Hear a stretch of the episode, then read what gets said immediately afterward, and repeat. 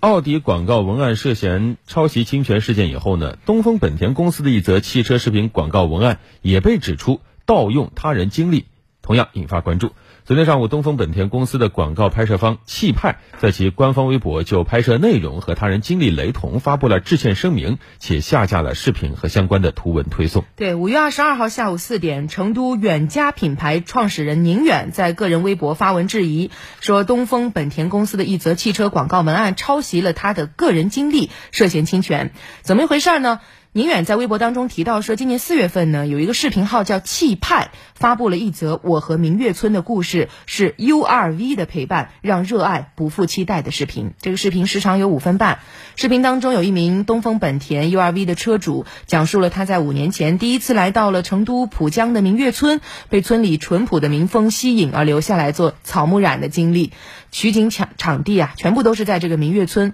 而且其中百分之八十以上都在宁远的这个工作室叫远家里头，百分之二十呢是这名车主和本田汽车以及明月村的画面。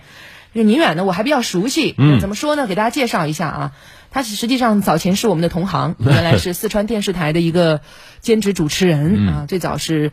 呃，四川一所大学的老师，后来呢，他就辞职自己创业了啊。那么他在这个微博当中说，这条广告视频存在有三处错误，一个是视频拍摄地的点位是明月村的远家品牌线下空间，也就是他个人的这个工作室，未经许可不得拍摄商业广告，因为他认为这广告在拍摄的过程当中是没有取得他。本人的同意的。第二是广告文案存存在着严重盗窃啊，可能说很多这个短片当中表述的事实都是从他的一些书啊和文章里面这种拼接过来的。嗯，还有第三是品牌方本田汽车把他的生活故事和汽车品牌嫁接在了一起，事先没有征得他的同意，他认为这涉嫌侵权。那根据红星新闻报道，广告拍摄方气派在二十号表示，视频并非抄袭。女主人公和广告视频的纯属虚构，这种经历相似无法避免。但同时呢，他们也承认在拍摄的时候确实没有告知对方是商业拍摄。最后，这个视频被气派视频号删除了。对我刚才看了一下宁远的微博，就是这条呃投诉视频后边已经有好几百条评论了。嗯，大家这个